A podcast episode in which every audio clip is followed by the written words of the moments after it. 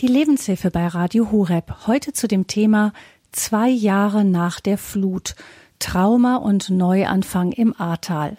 Mein Name ist Gabi Fröhlich. Herzlich willkommen Ihnen allen. Heute vor zwei Jahren hat es geregnet, sintflutartig, und es hörte nicht mehr auf.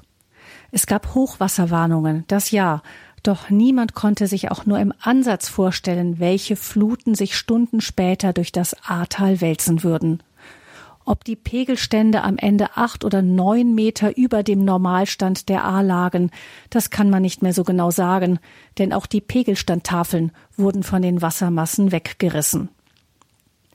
Pfarrer Jörg Meirer ahnte an diesem Vormittag vor zwei Jahren genauso wenig wie alle anderen Menschen im Ahrtal, dass am nächsten Tag nichts mehr so sein würde wie zuvor, dass in ganzen Dörfern und Stadtvierteln kaum ein Stein mehr auf dem anderen stehen würde.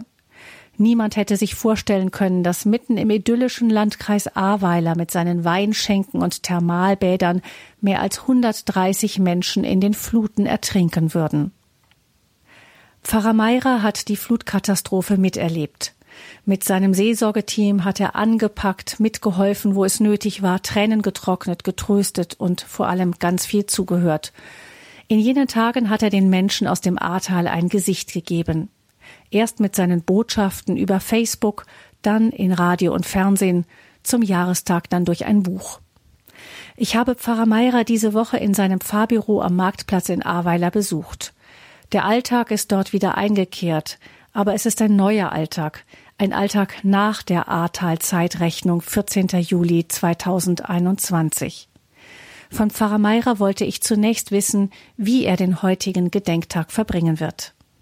Für den Freitagmorgen habe ich tatsächlich noch keine Termine und ähm, habe mir eigentlich vorgenommen, dass ich irgendwie bei den Menschen sein will. Vielleicht gehe ich auf den Friedhof, vielleicht bin ich auch einfach nur in der Stadt, so wie es in den ersten Woche nach der Flut auch war, präsent sein, zeigen, dass man da ist. Am Nachmittag ähm, wird es eine zentrale Gedenkveranstaltung im Kurpark geben, wo wir auch dazu eingeladen sind, der evangelische Kollege und ich, wo wir ähm, einen Teil des Gebetes übernehmen, des Gedenkens und ähm, auch des Segens, der nach vorne weist. Und dann gehört, also es gehören beide Tage sind Gedenktage, der Samstag, Freitag und der Samstag. Die Flut war ja in der in der Nacht vom 14. auf den 15. Am 15. gibt es dezentrale Veranstaltungen in den verschiedenen Ortsteilen und Orten. Ähm, jeder Ortsbeirat hat eine eigene kleine Feier veranstaltet. Es gibt Treffpunkte. Zu manchen davon sind wir eingeladen. Da werden wir im Team ähm, uns auch aufteilen. Der Bischof wird auch kommen und eine Flutkapelle einweihen, die extra dafür gebaut worden ist jetzt in den letzten Wochen und äh, Monaten und so dass die Tage wirklich auch geprägt sind von Begegnungen, von Erinnerungen, ähm, vom Dasein und auch vom Innehalten. Diese Flutkapelle wird wo stehen? In Überwalporzheim. In den Weinbergen. Ähm, das ist auch ein Geschenk von Helferinnen und Helfern, ähm, die möchten, dass es einen Ort oberhalb der Stadt äh, gibt, auf dem, wo man auf die, von der wo aus man auf die Stadt blicken kann und ähm, wo es einen Ort des Innehaltens gibt und des Gedenkens. Wie wichtig ist denn für die Menschen vor Ort hier diese, diese Zeit des Gedenkens an diesen Tagen? Auf solche großen Fragen, die wichtig sind, ist es schwierig allgemein zu antworten, denn ähm, es ist für jeden was anderes wichtig. Auch das haben wir in der Flut gelernt. Jeder geht anders mit Katastrophen um, das wissen wir aus dem Alltag auch schon. Es gibt Menschen, denen ist es zu viel, ähm, die wollen nicht mehr erinnern, weil sie einfach auch fertig sind ähm, mit dem Aufbau. Ich habe dazu immer ein Bild einer jungen Familie in Erinnerung, zu deren Taufe ihres Sohnes ich bei denen zu Hause war und gesagt habe, wir können es nicht mehr ertragen, wir sind jetzt fertig, wir haben einen Sohn, wir sind eine Familie, wir wollen nach vorne gucken. Hochverständlich, alles gut. Ähm, kann ich gut nachvollziehen.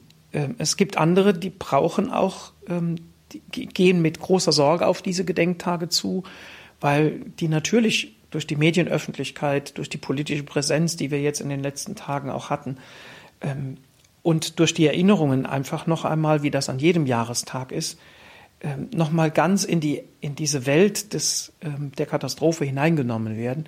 Und dann braucht es auch Formen des Bewältigens, des gemeinsamen Daseins. Es braucht und das darauf legen wir in der Stadt jetzt hier mit den Verantwortlichen zusammen den Weg. Es braucht auch den Blick im Erinnern nach vorne zu schauen. Wir sind nicht mehr im ersten Jahrestag der Flut, wo es ähm, noch viel stärker das Verabschieden auch war und des Trauerns. dem braucht es auch jetzt, aber es braucht jetzt auch den deutlichen Blick nach vorne. Wir, wir, gehen nach vorne, wir haben vieles geschafft, wir müssen aber auch noch vieles schaffen. Und das wird beides wichtig sein in den, in den, bei den Gedenkfeiern. Wir gucken heute noch mal zurück an diesem Jahrestag. Welches sind denn Erinnerungen, die sich Ihnen, Pfarrer Meirer, besonders stark eingeprägt haben aus dieser Nacht vom 14. auf den 15. Juli 2021? Also konkret in der Flutnacht gibt es natürlich viele Erinnerungen dran, auch wenn sie nicht mehr vollständig sind. Auch das ist ein Teil der Erinnerungen. Es ist nicht mehr alles vollständig. Ich war an diesem Abend ähm, lange bei der Feuerwehr und habe mitgeholfen, dass die Feuerwehr das Feuerwehrhaus evakuiert. Die hatten den klaren Auftrag schon am späten Nachmittag ähm, raus aus dem Feuerwehrhaus, alles evakuieren. Das Feuerwehrhaus in Avala liegt unmittelbar an der A einsatzfähig bleiben, die ähm, Fahrzeuge auf die eine Seite und auf die andere Seite der A bringen, damit auf jeder Seite ähm, Möglichkeiten des Einsatzes sind und nicht nur auf einer Seite, wenn die Brücken nicht mehr passierbar sind und dann nicht mehr da sind, war es am nächsten Morgen ja der, Fall war. Ähm, da war ich lange und habe viel mitgeholfen. Ähm, Wie sah diese Hilfe konkret aus?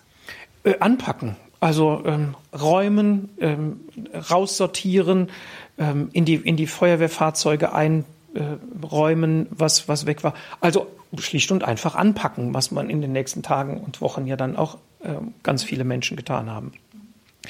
Ähm, als wir damit fertig waren, ähm, bin ich nochmal zurück in die Stadt, ähm, habe nochmal überlegt, dann sind wir auch tatsächlich mit ein paar Leuten, die ich zusammengetrommelt habe, ähm, nochmal auf den Kinderspielplatz gefahren und haben Sandsäcke gepackt für, die, für eine unserer Kirchen, ähm, die in der Nähe der Flut, der, der, der angedachten Flutlinie lag, ähm, haben das noch bewältigt. Dann weiß ich noch sehr gut, dass wir ein letztes Bier getrunken haben und gesagt haben, jetzt ähm, haben wir es soweit gepackt und den Rest machen wir morgen, wenn noch einen Rest gibt. Ähm, das war das letzte Normale. Ähm, und danach war es eigentlich, ja, der Ausnahmezustand schlechthin. Ich bin nochmal zur Feuerwehr gegangen, habe dort noch zwei Menschen, äh, zwei Feuerwehrmänner, die ich gut kenne, angetroffen, die dort geblieben sind, die ein schreckliches Schicksal in dieser Nacht erlebt haben, ähm, weil sie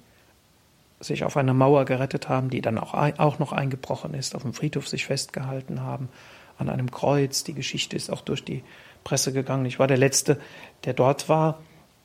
Bin dann nochmal zurück in die Stadt. Ähm, dann habe ich erlebt, dass es in der Stadt ähm, erst alle Lichter in der Kirche nochmal angingen und dann mit einem lauten Knall ausgingen.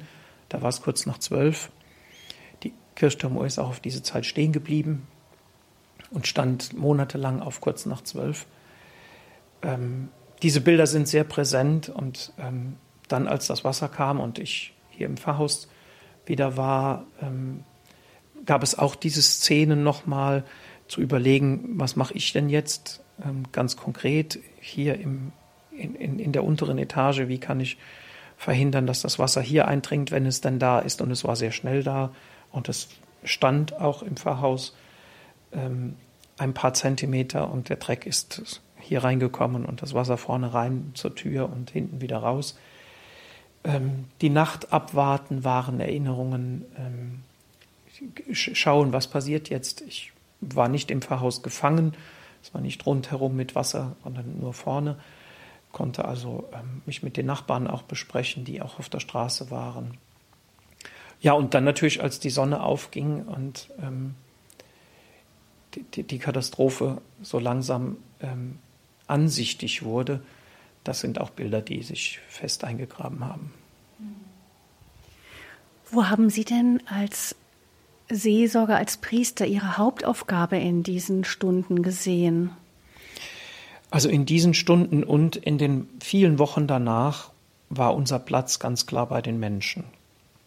Das hatte die höchste Priorität. Wir waren eigentlich jeden Nachmittag auf irgendwelchen Straßen ähm, bei den Leuten, haben Gespräche geführt. Ähm, der zweite Teil war auch wichtig. Wir haben versucht, wie viele andere Menschen auch, Ordnung in das Chaos zu bringen.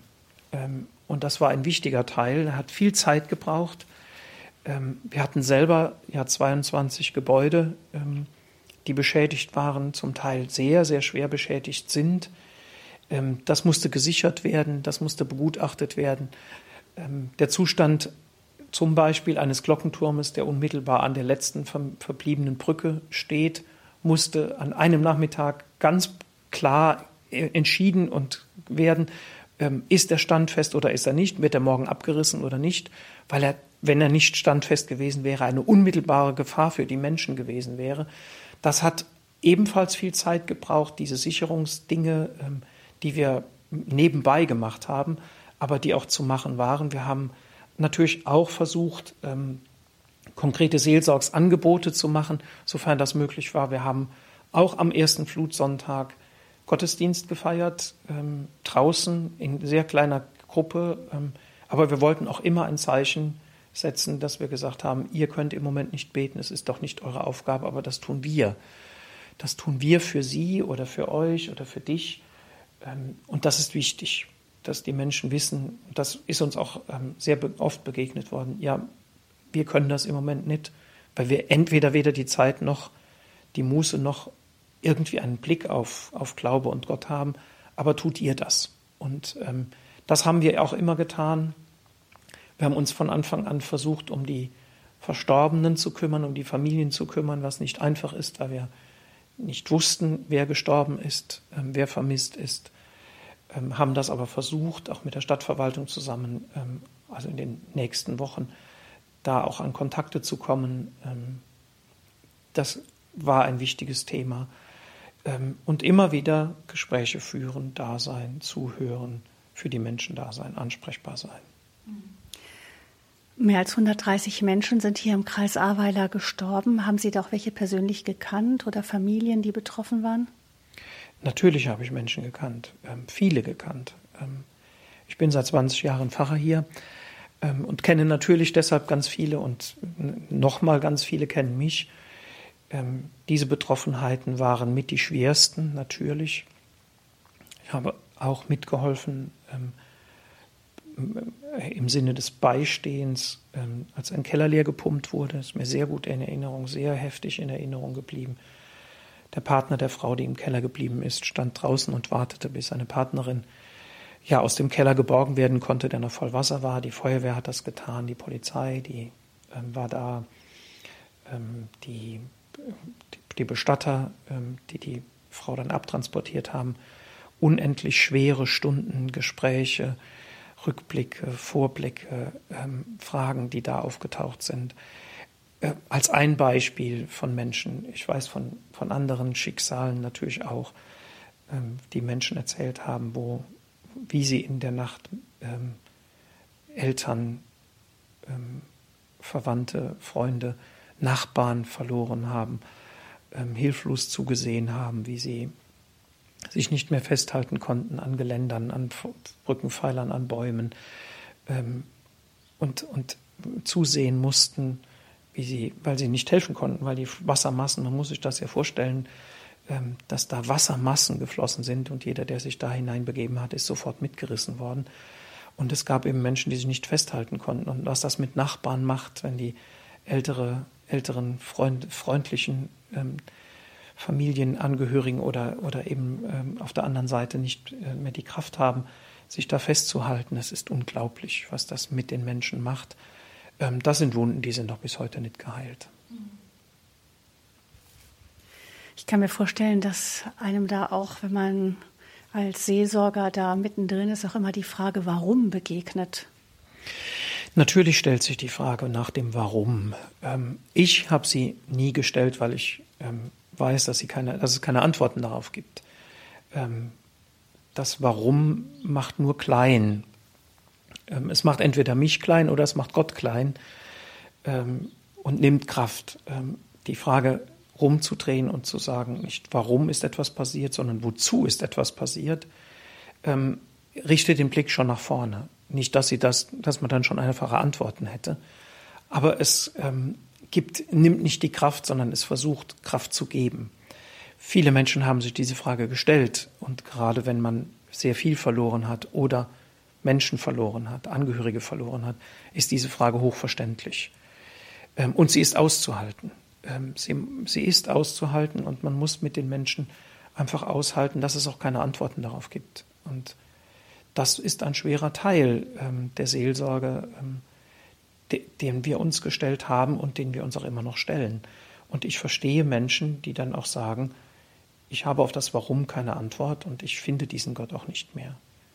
Das haben mir Menschen gesagt, genauso wie andere Menschen gesagt haben, ähm, wenn ich jetzt nicht glaube, wann dann? Es ist uns so viel Hilfe zuteil geworden in dieser schrecklichen Nacht, ähm, in dieser schrecklichen ähm, Katastrophe, in diesem schrecklichen Dunkel, ähm, dass wenn diese Menschen hat Gott sicher auch geschickt, ähm, die da waren und ähm, die uns beigestanden haben. Und wenn ich jetzt nicht glaube, wann soll ich denn dann glauben? Praktischer ist es, praktischer und angreifbarer ist es tatsächlich ja auch im Glauben nie geworden als in diesen Tagen. Wie meinen Sie das? Indem ich, ich denke konkret an die Helferinnen und Helfer, das ist das, woran ich jetzt gedacht habe und ähm, an die immer einfallen und die allen präsent sind. Ähm, diese, ich glaube, mehr als 200.000 Freiwilligen, die insgesamt ähm, hier gezählt worden sind, ohne die ungezählten, die es ja auch gab, ähm, die hier waren und an allen unendlichen Stellen mit angepackt haben, ohne gefragt zu sein, ohne eingeladen worden zu sein, die mit allem kamen, was sie hatten, ähm, von Schippe und Schaufel bis zu den gekauften Materialien, die sie wussten, Gummistiefel. Ich habe selber ein paar bekommen, die ich, die jemand mitgebracht hat bis hin zu Lebensmittelkleidung und alles, was wir gebraucht haben, weil es ja nichts mehr gab, das haben Menschen hier hingebracht und das war ein ungeheures Licht. Wir haben mit äh, Menschen gesprochen, die einfach ähm, Betrieb in Bayern zugemacht haben und in der Nacht noch hochgefahren sind, am nächsten Morgen hier standen und ihre ganzen, ähm, also Familienbetrieb, der die ganzen Arbeiter mitgebracht hat. An solche Menschen denken Sie? Äh, an solche und an, an Einzelpersonen, die gekommen sind oder ähm, ganze, äh, ganze Betriebe eben, auch ganze Familienstämme oder ehemalige Studienkollegen. Ich erinnere mich an einen Lehrer, Grundschullehrer, der, ähm, erzählt hat, dass vor ihm einer stand, den er nicht wiedererkannte und als er seinen Namen gesagt hat, wusste er, wer es war, weil er seine Schüler alle noch in Erinnerung hatte, ein gutes Namensgedächtnis, der also vor zig Jahren mal sein, sein, sein Lehrer war oder der, der, der Mann, der vor ihm stand, sein Schüler, und der gesagt hat, jetzt bin ich hier, um Ihnen zu helfen. Wo soll, wo, was soll ich tun? Solche Menschen sind ja unglaublich wichtig gewesen in der Bewältigung der Katastrophensituation, materiell, aber auch eben psychisch, physisch, ähm, das zu ertragen, das mitzukriegen, dass man nicht alles allein machen muss. Verändert so eine Erfahrung den Blick auf die Welt, auf das Leben? Natürlich. Die, die Welt Unsere Welt, unsere kleine, schöne, an vielen Stellen idyllische Welt war am 15. Juli nicht mehr da. Nichts mehr davon. Es hat nichts mehr davon Bestand gehabt. Keine Straße, das Wasser nicht, kein Strom, das Handy hat nicht funktioniert. Ähm, es war nichts mehr so, wie es vorher war. Ähm, nichts. Das verändert die Welt. Und natürlich verändert es auch die Sicht auf die Welt. Ähm, die Sicherheiten, die man so selbstverständlich hinnimmt, dass ich morgens zum Bäcker gehen kann und einkaufen gehen kann, dass ich, dass es irgendein Lebensmittelgeschäft gibt, das aufhat, wo ich das finde, was ich, was ich will und was ich brauche. All diese Sicherheiten hatten wir nicht mehr, nichts mehr davon. Auch Ärzte waren betroffen. Wir konnten auch nicht ins Krankenhaus gehen. All diese Dinge waren nicht mehr da. Also Sicherheiten waren weg. Damit muss man erst einmal umgehen lernen. Wenn das, was einem selbstverständlich ist, dass ich abends ins Bett gehen kann und morgens wieder aufstehe, dass das nicht mehr unbedingt eine Sicherheit ist, die unverrückbar ist. Das ist eine Sache. Und natürlich ist dieses plötzlich kann alles anders sein eine wesentliche Erfahrung, die man auch mal verdauen muss ähm, und die man in sein, in, seine, sich, in sein eigenes Leben hineinnehmen muss. Wenn von heute auf morgen alles anders sein kann, dann verändert das die Sicht auf die Welt. Dann bin ich nicht mehr der Herr dieser Welt, ähm, der Herr meines Lebens, ähm, bin nicht derjenige, der planen und machen kann, sondern bin auch ein ganzes Stück ähm, ausgeliefert den Dingen, die da passieren können. Und das ist auch ein Punkt, den ich an dieser Stelle dann auch gerne erwähnen will. Natürlich ist, es, ist diese Flut eine Folge der Klimakatastrophe. Ähm, ein Teil dieser Flut ist ein Teil, ist durch die Klimakatastrophe ausgelöst. Und wir hören ja seit zwei Jahren, vielleicht auch, wenn man selber ähm, die Flut erlebt hat und eine Katastrophe so erlebt hat, die Nachrichten nochmal anders. Ähm, es vergeht keine Woche, wo aus irgendeiner Stelle der Welt in irgendeiner Form eine Flutkatastrophe, eine, eine, entweder eine Flutkatastrophe oder auch andere Katastrophen, ähm, Brände oder ausbleibende ähm, Regenfälle und Dürre und Hitze gemeldet werden, die ja auch Folgen der Klimakatastrophe sind. Und deshalb auch da, das hat auch die Welt verändert. Wenn man es von, von innen heraus erlebt, dann verändert sich der Blick auch auf diese Nachrichten. Oh ja, ich nehme sie deutlicher wahr. Ähm, ich denke, bei, bei vielen Zahlen, wir hatten danach ein großes Erdbeben mit Folgen von Flut. Wir hatten ähm, danach den, ähm, den Dammbruch oder die, äh, das Sprengen ähm, des, des, eines großen ähm, Dammes in, im Ukraine-Krieg. Wir hatten große Überflutungen in Australien. Wir hatten in Indien große Flutkatastrophen die höre ich mit ganz anderen Ohren und denke sofort an die Menschen, die dort wie wir an, diese, an diesen Wassermassen ausgeliefert sind und denke auch immer sofort an die Hilfe, die dort benötigt wird und ähm, die denen hoffentlich auch zuteil wird. Zwei Jahre nach der Flutkatastrophe im Ahrtal sprechen wir mit Pfarrer Jörg Meirer. Er ist Pfarrer in der Stadt Bad 9a Ahrweiler und blickt mit uns zurück auf diese 24 Stunden vor zwei Jahren, die das Leben hier komplett verändert haben.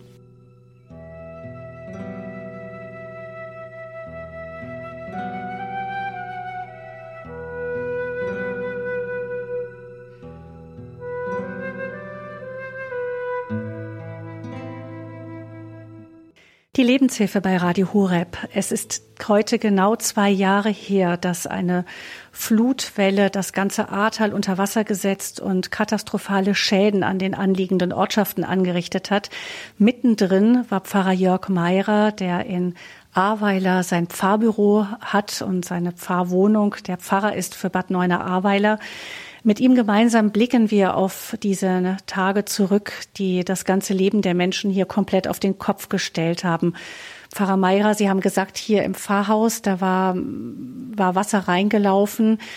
Das war gar nicht so viel und dennoch merken Sie selbst an, an solchen Objekten, was das für Folgen hat, wenn Wasser hier reinkommt. Beschreiben Sie doch mal, was das bedeutet, eben wenn man jetzt nur diese kirchlichen Strukturen im Blick hat wenn, wenn das Wasser einfach so viele Gebäude ähm, einfach nur ein bisschen schwemmt oder dann komplett flutet? Also wir hatten unterschiedliche, äh, alle unterschiedlichen ähm, Folgen der Flut. Tatsächlich hier im Pfarrhaus war es relativ wenig und trotzdem müssten, mussten hier überall die Böden raus und ähm, wir konnten den Betrieb hier nicht aufrechterhalten in den ersten Tagen. Wir mussten in Notsituationen umkehren. Wir haben Gebäude, die wir abgerissen haben, Wohngebäude, die nicht Bestand haben konnten. Ähm, wir haben völlig zerstörte Kirchen, völlig zerstörte Kirchen. Wir haben Kindergärten, ähm, die nicht mehr ähm, wieder aufgebaut werden können und die abgerissen werden. Wir haben äh, Wohnungen, in denen Menschen gewohnt haben, die nicht mehr bewohnbar sind und für die wir neue, für die, die, für die wir neue Überlegungen haben, wie wir sie nutzen können, ob wir sie weiter nutzen können. Wir stellen uns die Frage, können wir alle unsere Kirchen wieder aufbauen, die zerstört sind? Wir brauchen sie nicht mehr, tatsächlich nicht mehr. Das hängt an den anderen Katastrophen, die die Kirche durchmacht, auch mit zusammen. Wir müssen uns von Gebäuden verabschieden, wir gehen Kooperationen ein. Das sind große, große Fragen, ähm, die uns genauso beschäftigen wie viele andere, die sich fragen, ob sie ihr Haus, das nah an der, an der A liegt, ähm, wieder aufbauen sollen. Sie dürfen es, wenn sie Bestandsschutz, weil sie Bestandsschutz haben, an der Stelle wieder aufbauen, so wie es vorher war. Ob das sinnvoll ist, ist eine andere Frage. Ähm, das sind alles Dinge, mit denen wir uns seit Monaten, seit Jahren jetzt schon herumschlagen ähm, und für die wir immer noch nicht ähm, letzt, letzte Antworten haben.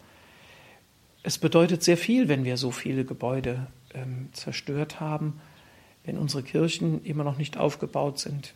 Wir haben drei große Kirchen, ähm, die größten in unserer Stadt, ähm, durch die Flut beschädigt. Ähm, keine davon ist wieder aufgebaut bisher und es, wir haben auch kein Ziel dafür, keine, keine Zeitschiene, wann das wieder sein wird. Wir sind da dran am Arbeiten, aber es ist sehr mühsam, sehr langsam und das bedeutet auch viel, dass die Menschen keinen Ort mehr haben, wo sie hingehen können, wo sie Gott nahe sein können, wo sie eine Kerze anzünden können und ähm, nochmal innehalten können, wo es einen, für sie einen, einen vertrauten Bezug zu, zu ihrer eigenen Glaubensgeschichte gibt. Das sind Dinge, die es zusätzlich schwer machen. Das klingt nach Arbeit für viele, viele Jahre. Wie sieht denn das Gemeindeleben jetzt in der Zeit seit der Flut aus? Sie haben recht. Es ist Arbeit für viele, viele Jahre. Darauf müssen wir uns auch immer noch mal einstellen. Das Gemeindeleben ähm, braucht zunächst mal wie in allen ähm, Gemeinden in, äh, nach, der, nach Corona einen Neuaufbau. Es ist, der Corona hat ja durch, den, durch seinen langen Lockdown ähm, in vielen Gemeinden einen deutlichen Einschnitt gegeben, sowohl bei den Gottesdiensten als auch bei allen anderen Gruppenaktivitäten, die es gegeben hat. Die müssen wir hier auch alle neu ansetzen. Dazu kommt, dass ähm, eine ganze Reihe unserer ähm, guten und äh, hochaktiven Ehrenamtlichen natürlich selber betroffen sind ähm, von, dem, von der Flut von Anfang an. Es gibt einen Teil, die nicht mehr hier sind, die auch nicht mehr zurückkommen, die uns ähm, entweder von außen weiterhin begleiten oder aber auch sich verabschiedet haben. Ähm, wir haben den gleichen, die gleichen Schwierigkeiten wie an anderen Stellen, ähm, dass sich Menschen von der Kirche abwenden, in großer Zahl, auch bei uns. Das merken wir. Und von daher müssen wir Gemeindeleben schon komplett neu aufstellen. Und an vielen Stellen, in vielen Gemeindeteilen, fehlen einfach auch die Räume. Ähm, die wir noch nicht wieder benutzen können. Wenn ein ganzes komplettes Pfarrheim ähm, zerstört ist und noch nicht wieder aufgebaut, dann ist das eine Frage, wo treffen sich die Menschen? Gibt es da irgendwie so, Entschuldigung, ich setze mich doch mal anders hin. Ähm, gibt es da so auch dann vielleicht eine, eine Veränderung in der Art und Weise, wie Glaube gelebt wird, mehr dann Hauskirchen oder ähnliches? Tatsächlich ähm, sind unsere, äh, unsere Formen, wie wir Gottesdienst feiern, zunächst mal anders geworden. Wir mussten viel ausweichen in Notquartiere oder aber auch ins Freie. Wir haben viele Gottesdienste, zum Teil auch schon während Corona, aber nach der Flut, im Freien gefeiert. Das hat ähm, auch viel gut getan, Atem gegeben, ähm, Luft gegeben. Ähm, Menschen müssen sich jetzt noch mal deutlicher zu Hause treffen. Auch das ist richtig. Das tun auch viele. Ähm, sich in ihren, wenn sie nicht zerstört sind oder sich dort einfinden, wo sie eben nicht zerstört sind, ähm, sich zu Absprachen, zu, zu ähm, Bibelteilen treffen zu Hause. Das ist ähm, in, klein, in, in, sehr kleinen Gruppen, das muss man auch dazu sagen. Aber da geht es ähm, wahrscheinlich schon noch mal eher in die mobile Phase der Kirche als in die immobile und wo das werden eher die Mobilitäten wichtig sein, also das Bewegliche, als die vielen Immobilien, die wir haben und die uns auch unbeweglich machen. Sie haben, Frau Maurer, vor einem Jahr ein Buch rausgegeben mit Ihren Erinnerungen an die Flutkatastrophe. Ähm, was hat Sie, Sie haben vorher nie ein Buch geschrieben, was hat Sie dazu bewegt, dieses Buch zu schreiben? Ja, es war eigentlich ein großes Geschenk, sage ich mal, und es war tatsächlich nie geplant. Es ist eine Form von Seelsorge. Ich habe tatsächlich über Facebook in den Wochen nach der Flut ähm, viele Erinnerungen am Abend nochmal aufgeschrieben, versucht zu sortieren, Und ähm, das ist zu einem Medium geworden, das viele, viele Menschen ähm, abends gelesen haben, oft sehr spät in der Nacht, ähm, weil ich erst dazu kam, es abends ähm, nach Mitternacht zu schreiben, ähm, das vielen Menschen geholfen hat. Und die Rückmeldung war, Sie, meistens auch du, gibst uns eine Stimme, du bringst das ins Wort, was wir nicht ins Wort bringen können. Darauf ist ein Buchverlag ähm, deutlich aufmerksam geworden, der Bonifatius Verlag, ähm, und hat mich gebeten, das nochmal zu überarbeiten, zu, zusammenzufassen, zu schreiben. Ähm, ich habe es deshalb getan, weil es einerseits mir gut getan hat. Es war eine Form der Bewältigung dieser Ereignisse.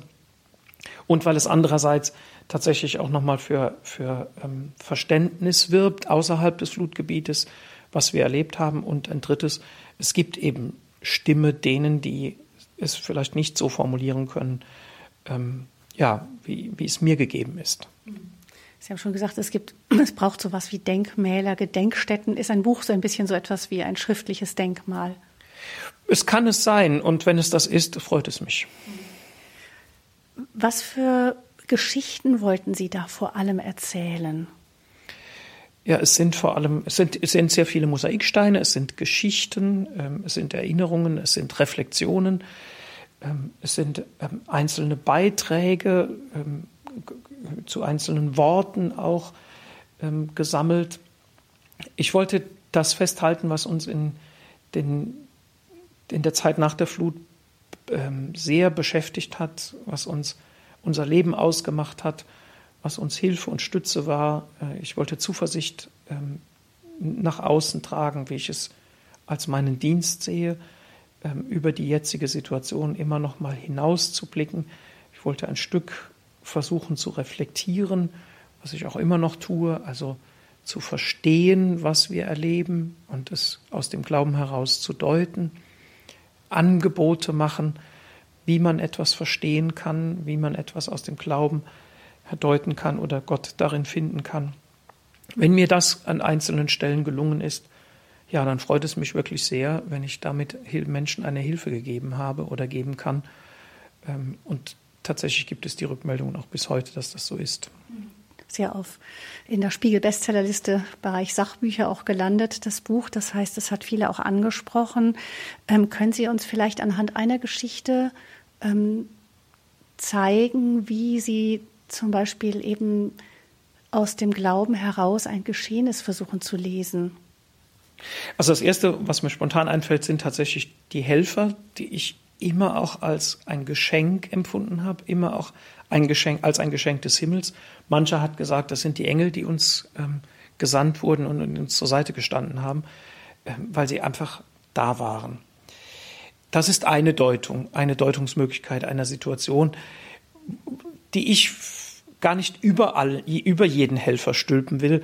Nicht jeder kam aus religiösen Gründen, sondern ähm, sie wollten helfen und das ist, und ich kann es aber als, sogar bis auf Weihnachten hin, als ein Stück Menschwerdung unseres Gottes deuten.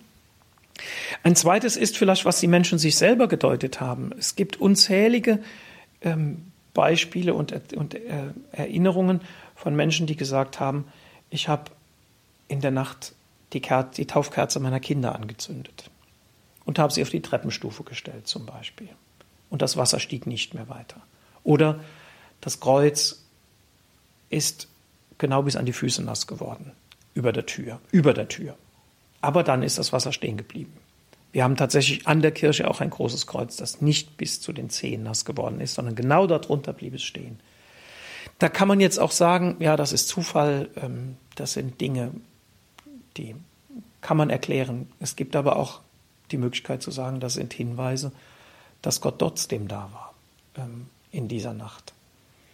Natürlich stellt sich immer auch die Frage, was ist mit denen, die, wo Gott nicht unmittelbar geholfen hat, die ertrunken sind in dieser Nacht, die einen, äh, die Unglaubliches erlebt und erlitten haben.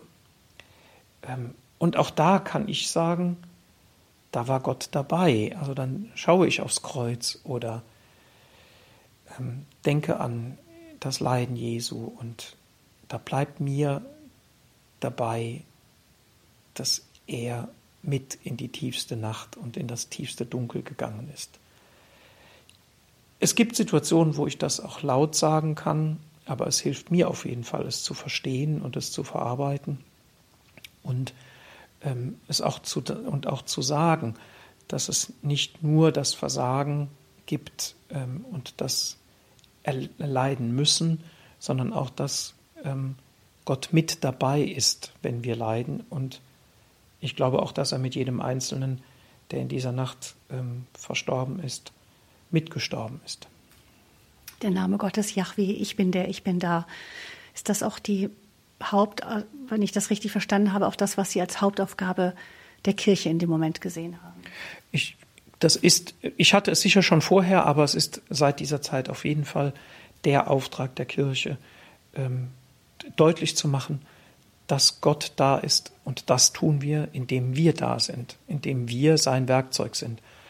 Ähm, sein manchmal sehr begrenztes, sehr armseliges Werkzeug, aber ich kann mich nur ihm zur Verfügung stellen und sagen, ich bringe meine Kraft ein und die ist klein und den Rest musst du tun. Es ist immer zu viel. Eine solche Katastrophe ist eine Überforderung.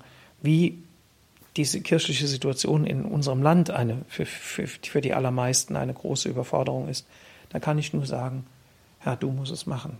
Ich kann es nicht. Ich kann meinen Beitrag dazu leisten, aber es ist deine Kirche, es sind deine Menschen. Du bist der gute Hirte, du musst sie tragen, du musst sie suchen. Und du tust es auch. Sie haben eingeschaltet in der Lebenshilfe. Zwei Jahre nach der Flut sprechen wir mit Pfarrer Jörg Meirer. Er ist Pfarrer in Bad Neuenahr-Ahrweiler und hat die Flut selber miterlebt, ist seitdem mit den Menschen und dem Seelsorgeteam auch vor Ort bei den Menschen hier im Landkreis Ahrweiler. Wir sprechen gleich noch mit ihm auch über die ganz konkreten Fragen des Aufbaus und auch die Frage, wie geht man in so einer Situation mit dem Thema Verantwortung um.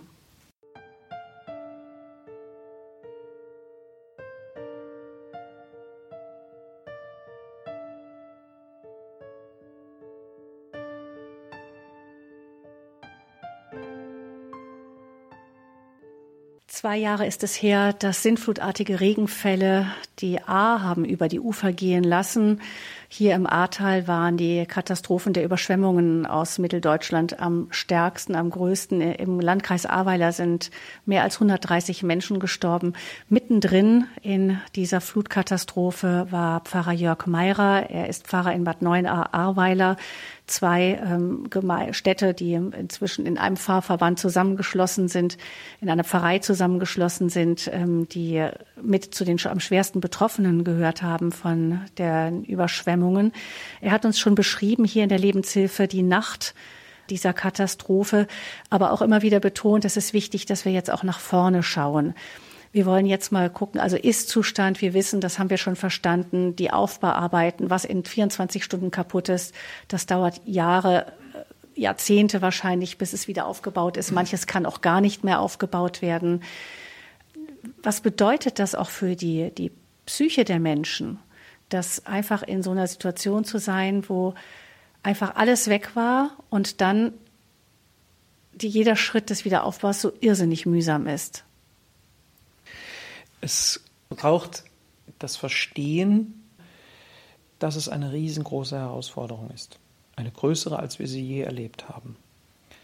Ich muss mich nicht ähm, so gut in der Hand haben, dass ich das alles ähm, mit links quasi wegarbeite und dass ich da ungeschadet durchkomme. Durch diese Katastrophe geht in diesem Tal niemand ungeschadet durch. Die Frage ist, wie wir mit diesen Wunden, die wir, die diese Nacht uns geschlagen hat, umgehen und wie wir, wie sie uns begleiten, wie sehr sie uns begleiten. Das kennen wir alle aus persönlichen Schicksalsschlägen, wenn jemand Vertrautes, ähm, Liebgewordenes, lieb, lieb, ein lieber Mensch plötzlich oder sehr schwer stirbt, dann wissen wir auch, dass es da unterschiedliche Umgangsformen damit gibt. Die einen, einen brauchen ganz lange Zeit, sie gehen jeden Tag auf den Friedhof, ähm, bewältigen das auf diese Weise, indem sie viele viele Erinnerungen neu pflegen, ähm, nochmal hervorholen. Die anderen ähm, brauchen bestimmte Rituale an bestimmten Tagen und wenden sich wieder ihrer Arbeit zu und ähm, versuchen es auf diese Weise zu bewältigen. Es ist, sind sehr unterschiedliche Formen. Das, aber es braucht die Bearbeitung dieser Dinge.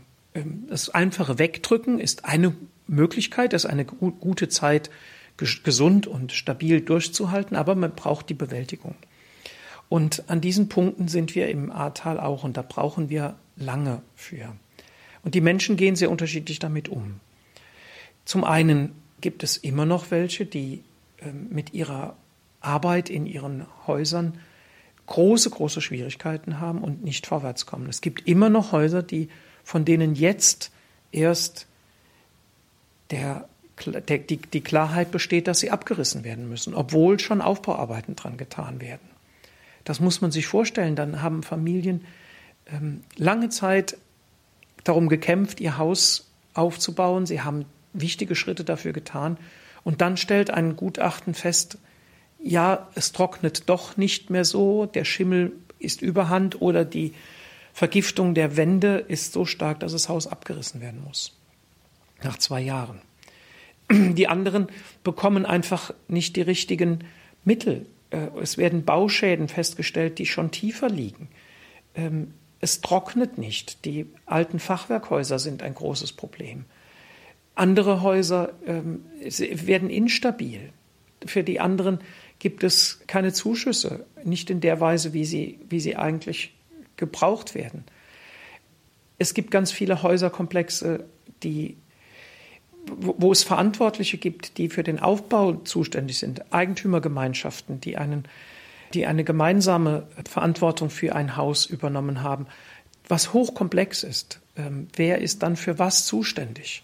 Wer ist für den, wie, wird der Aufzug wiederhergestellt? Es gibt viele Häuser, die noch immer nach zwei Jahren in, in den Kellern keine, nicht aufgebaut sind und deshalb keine Waschmaschinen da sind. Das ist unglaublich in Deutschland.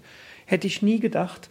Aber tatsächlich sind wir mit einem Angebot einer Waschbar, wo Waschmaschinen stehen, wo Menschen zusammenkommen können, ähm, während ihre Wäsche gewaschen wird oder trocknet, sich unterhalten können, wo auch Fachpersonal ist ähm, äh, von der Caritas oder von der Seelsorge.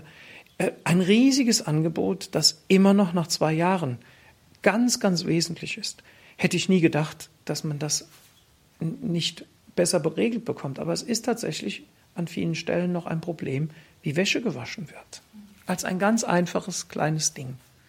Also wenn ich mir vorstelle, wenn das dann zum Beispiel jemand trifft, der älter ist, der auf einmal wo ganze Lebenserinnerungen weggeschwommen sind und eben nicht mehr, man sich sagt, naja gut, dann investiere ich halt zwei, drei Jahre in den Aufbau und danach ähm, leben wir wieder halbwegs normal weiter, sondern man ist schon am Ende des Lebens. Ähm, das stelle ich mir sehr, sehr, sehr schwer zu bewältigen vor. Auch das eine, eine wichtige Altersgruppe, die in Bad Neuenahr ja viel Heimat gefunden hat. Es ist die Zuflucht vieler Menschen geworden für den Lebensabend, die hier hingekommen sind, sich hier neu Eigentum und neue Wurzeln gebildet und die vor dem Nichts stehen. Sie haben nichts mehr. Die, die, die Stadt ist zerstört. Ähm, all das, was es mal so schön gemacht hat, ist mühsam im Aufbau. Und diese Menschen wissen oft nicht, wie es weitergehen soll. Äh, wo sie auch jetzt hin sollen. Sie haben vielleicht keine Kinder oder die sind in der Welt verstreut. Ihr altes Heim äh, in Köln, in Bonn oder in der Umgebung ist aufgegeben und sie wohnen im fünften Stock. Eine sehr schöne Wohnung, die aber über Monate nicht mehr erreichbar war im fünften Stock, weil der Aufzug nicht funktioniert und äh, das drumherum ist nicht da. Oder es gibt die, Altersgruppe, die schon fortgeschritten ist, zu der ich auch selber gehöre, wenn Sie ein Geschäft haben und wollen mit 60 noch einmal ein Restaurant, ein Geschäft noch mal aufbauen, stellen sich die Frage, kann ich die Kredite jemals in meinem Leben noch abzahlen, die ich jetzt dafür aufnehmen muss? Lohnt es sich noch ähm, nach einer so langen Zeit ein Geschäft wieder zu eröffnen, das seinen Kunden verloren hat, das, das keine Touristen hat im, oder lange nicht hatte? Ich kann jeden nur einladen, hier hinzukommen und das Ahrtal zu genießen. Es ist wieder möglich. Der Bundespräsident hat es selber in den letzten Tagen gesehen. Ähm, aber diese Fragen sind ja alle da. Und die beschäftigen Menschen hochexistenziell und sind hoch verschieden, immer sehr individuell, aber sehr existenziell. Und viele, viele Menschen haben auch noch nicht den Blick auf das, wie es weitergeht. Gibt es denn mittendrin auch solche, die sagen, doch, das ist unsere Heimat und das lohnt sich hier für mich hier aufzubauen, oder? Von Anfang an Ab dem Tag eins habe ich gesagt, das ist unsere Heimat und wir bauen sie wieder auf. Und wenn es wirklich auch viel Kraft kostet, wir werden das packen. Wir haben viele gute Strukturen dafür. Es gibt einen guten Zusammenhalt. Ähm, es gibt kleine dörfliche Strukturen, die noch funktioniert haben und die weiter funktionieren. Wenn es jemand schafft, dann wir. Ähm, viele haben die Arme hochgekrempelt und das getan. Und tatsächlich gibt es ja auch einzelne Beispiele, dass Leute hier hingekommen sind ähm, und hier geblieben sind von außerhalb, weil sie gesagt haben, wir helfen mit, dass dieses Tal, dass diese Menschen wieder auf die Beine kommen. Also Helfer, die ganz hierher gezogen sind. Von denen spreche ich und ich kenne manche davon persönlich. Ein paar wohnen auch hier bei mir im Haus. Was hat die hierher gezogen? Es hat sie hergezogen, dass sie einerseits helfen wollten. Sie sind als Helfer gekommen ähm, und äh, so wie viele, viele andere auch, ähm, haben an einer Stelle mitgearbeitet und haben gemerkt, ähm, dass sie hier einen Platz finden, der ihnen entspricht. Sie haben immer danach gesucht, mitzuhelfen, die Welt zu einem besseren zu führen. Und es, sie entdecken, dass es hier möglich ist, dass es hier jetzt auch viele, viele Möglichkeiten gibt des Aufbaus, viele, viele Notwendigkeiten des Beistehens und dass es viele Möglichkeiten und Ideen gibt, diese Welt ähm, auch anders zu leben, als wir es bisher gewohnt sind, verbundener, ökologischer, nachhaltiger. In kleinen Schritten, in kleinen Experimenten ist das möglich und das tun Menschen. Also eine neue Form von Gemeinschaft auch? In kleinen Einheiten ja. Und das, darauf möchte ich auch immer wieder den Blick werfen, dass das möglich ist und dass wir als Christen auch versuchen, ähm, ein anderes Bild von unserem Zusammenleben in unserer Gesellschaft zu entwickeln. Dazu haben wir hier Ideen, auch Erlebnisse gehabt, die das, die das uns haben wirklich erleben lassen. Und die möchte ich auch nach vorne tragen, weil ich glaube, dass wir ähm, da als als Christen, als, auch als Kirche, andere Möglichkeiten haben, als wir sie bis jetzt genutzt haben. Wie kann das konkret aussehen? Ich denke vor allem an Formen des Zusammenlebens, des Zusammengehörens. Das gibt es ja schon, mehr Generationen wohnen oder so etwas. Ähm, das gibt es vor allem aber als betreutes, als betreute Situationen, also wo Menschen an die Grenzen kommen, psychische Grenzen, ähm, altersmäßig an Grenzen kommen, Altenheime zum Beispiel. Aber das glaube ich, dass es das auch, dass es diesen großen Wunsch des verbundeneren Lebens auch in anderen Generationen und nicht nur an die Ränder gekommen durch, durch, und, und hilfsbedürftig ist, sondern dass wir uns gegenseitig auch im, im, im Leben mehr unterstützen, mehr verbunden sind, ähm, tatsächlich gibt es ja viele Tiny House Siedlungen, die entstanden sind als konkrete Unterstützungssituationen, weil Menschen keine Heimat mehr hatten, als Zufluchtssituation. Und dort haben sich neue Nachbarschaften gebildet. Die Menschen haben sich spontan sehr gut verstanden, weil sie alle aus gleichen Situationen kamen. Und sie haben viel draußen gelebt im Sommer, weil die Häuser auch klein sind. Und es hat ganz unglaublich wichtige, für die wichtige Erfahrungen gegeben des, des freundschaftlichen nachbarschaftlichen Unterstützens, auch wenn jeder bei sich gewohnt hat, wusste jeder, was mit den anderen so los ist und wo sie sich unterstützen können. An solche Formen denke ich des verbundeneren Lebens, als dass man nicht weiß, wer eigentlich seine Nachbarn sind und ähm, dass man die nur auf dem Flur grüßt oder auf der Straße grüßt, sondern ähm, des verbundeneren Lebens, so nenne ich es. Und denke wirklich an, an, an ein verantworteteres Füreinander-Dasein. Wenn man so an ähm, Wiederaufbau und so denkt, auch zurückschaut, ähm, analysiert die Situation, was damals passiert ist vor zwei Jahren, da wird immer wieder auch die Frage nach der Verantwortung gestellt. Es ist immer wieder nach politisch Verantwortlichen gesucht worden. Wie sehen Sie das, Pfarrer Meirer, diese Frage nach der Verantwortung? Kann man verantwortlich sein für so eine Katastrophe? Für diese Katastrophe ist niemand verantwortlich, für die Katastrophe nicht. Oder wir als gesamte Menschheit. Das kann man jetzt drehen, äh, gibt es unterschiedliche Perspektiven. Sie stellen ja aber die andere Frage, das ist ja nicht die Frage nach der Verantwortung der Katastrophe, sondern der Flut, der, der Flut nicht, sondern wie man damit umgegangen ist. Mhm. Auch da finde ich es schwierig, ähm, Verantwortliche zu finden. Ich habe mich nie in diesen Diskussionen beteiligt, weil sie Kraft kostet und ich diese Kraft für anderes brauche. An den Diskussionen, wer ist jetzt dafür verantwortlich?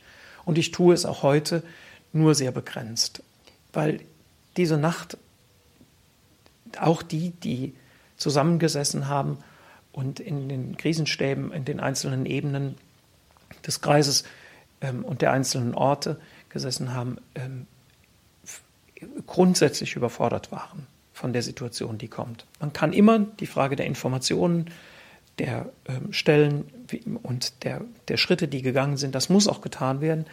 Aber ich halte es grundsätzlich für schwierig ähm, zu sagen, wenn wir den wissen, der das alles verantwortet, dann ist es alles gut. Das ist Quatsch.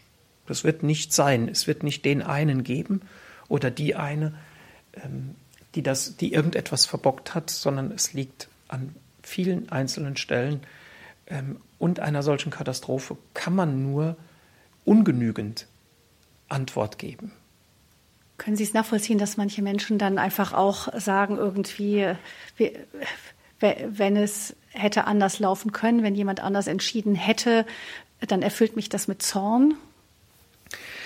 Ich kann das sehr gut verstehen, weil, ich, weil es ja auch solche Situationen ganz konkret gibt. Ähm, hätte man nicht am Flusslauf, an der Mündung, an der Mündung am Ende der, des Flusslaufs der A ähm, Menschenleben retten können, wo man schon Stunden vorher wusste, wie hoch die Katastrophe sein könnte. Also das sind Kommunikationsfragen und da kann einem auch der Zorn kommen. Und natürlich, ich kenne Menschen, die ähm, Familienangehörige verloren haben, wo man dann die Frage stellt, hätte das sein müssen? Wir waren am Abend noch lange im Kontakt miteinander. Ähm, hätte das sein müssen, dass unsere Tochter, meine Mutter, ähm, unsere Tante in, in dieser Flut ertrunken ist? Hätte das sein müssen? Hätte man es nicht anders machen können? Ja, man hätte es anders machen können und an manchen Stellen, ja, man hätte es auch anders machen müssen.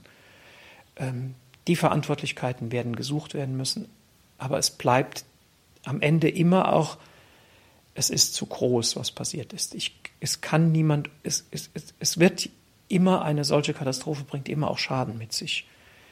Ähm, und es ist unerträglich, dass Menschen diesen Schaden erleiden müssen und dass wir es aufbauen müssen. Das ist eigentlich letztlich unerträglich. Aber es ist auch die Situation dieser Welt, dass sie immer Risse hat. Inmitten von diesem Unerträglichen, was Sie ja erlebt haben und uns geschildert haben, Pfarrer Meirer, bei Ihnen hier im, in dem Fahrbüro steht an der Wand, was uns bleibt, ist das Wunder. Als ich reingekommen bin, habe ich mir gedacht, der Spruch steht bestimmt nicht umsonst da. Der Spruch steht schon viel länger da als die Flutkatastrophe und stammt aus einer Nikolausgeschichte, ähm, wo es darum ging, dass ein Student sich als Nikolaus entzaubert hat, indem er sein Gewand abgelegt hat und die, dem Kind die Angst damit genommen hat. Und ähm, die Erwachsenen furchtbar enttäuscht waren, dass, diese, dass dieser Zauber jetzt genommen ist. Aber das Wunder, und dieser Satz stammt aus dieser Geschichte, das Wunder, dass das Kind mit dem Studenten gespielt hat und ähm, aus der Angst herausgenommen wurde, das ist das, was bleibt und nicht das Entzaubern von Erwartungen und schönen Dingen, die wir uns zurechtmachen, wie es eigentlich sein müsste. Die Realität ist oft das Wunder, das es noch viel schöner macht, ähm, wenn Begegnung stattfindet und wenn wirklich Leben geteilt wird und nicht Ideen wir haben, die erfüllt werden müssten, Erwartungen, die wir haben, die wir erfüllen sollten, die andere erfüllen sollen, sondern wenn das Leben konkret so genommen wird, wie es ist, in Angst und Schwierigkeiten, in Freude und Leid, dann ereignet sich das Wunder des Lebens. Ich kann mir vorstellen, dass von denjenigen, die auch die Flut erlebt haben, hier schon einige in diesem Büro saßen und diesen Satz gesehen haben. Gibt es welche, die dann sagen, ja, das habe ich genauso erlebt, das empfinde ich genauso? Ich habe viele erlebt, die diesen Satz unterschreiben würden, wenn sie ihn kennen würden. Natürlich kennen ihn manche, weil er hier an der Wand steht.